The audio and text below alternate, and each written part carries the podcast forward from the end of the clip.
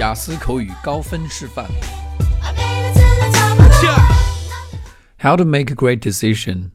I honestly think that it's not an easy job to make a great decision because there are many factors that you need to take into consideration and you have to do it step by step.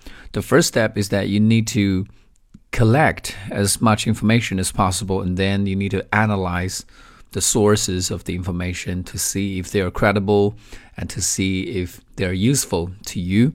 And after that, you need to compare the pros and cons and analyze the advantages and disadvantages. And there are probably some aspect that you neglected that you didn't notice. Then in this situation, you have to consult some of the experts in this area to see if they can give you some useful advice. Um, the final step, I think, is that you need to predict. You need to um, deduct from the resources and the information that you have already to see what are the consequences of your decision, and you have to uh, consider whether you're able to uh, take the consequences or not. So um, it's a very complicated process, and we need to be very patient when we make a decision especially huge ones。